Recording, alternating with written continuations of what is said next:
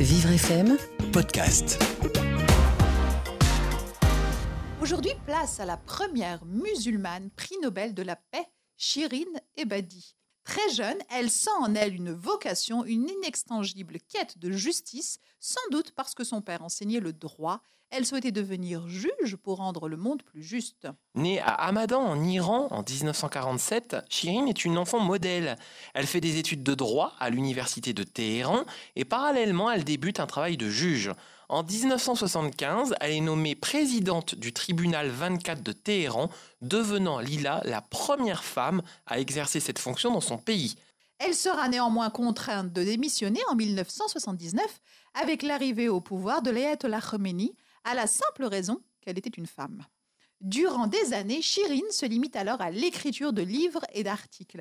En 1992, trois ans après la mort de Khomeini, elle obtient sa licence d'avocate.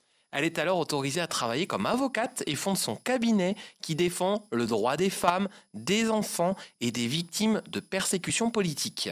Mais le régime iranien lui rend la vie impossible. On intercepte ses appels, on persécute sa famille, elle devient porte-parole officieuse des femmes iraniennes qui ont joué un rôle clé dans la campagne présidentielle de Mohamed Khatami et depuis elle se bat pour que les femmes aient un plus grand rôle dans la vie publique. En 2003, elle reçoit le prix Nobel de la paix. En visite à Paris, elle se déclare contre l'interdiction du voile à l'école, déclarant qu'il ne faut pas fermer l'école aux musulmans sous prétexte de voile. En 2009, le gouvernement iranien aurait gelé son compte bancaire et retiré sa médaille de prix Nobel. De plus en plus menacée, elle est contrainte de quitter son pays et vit depuis en exil à Londres. Voilà un beau personnage que l'on découvre sur URFM.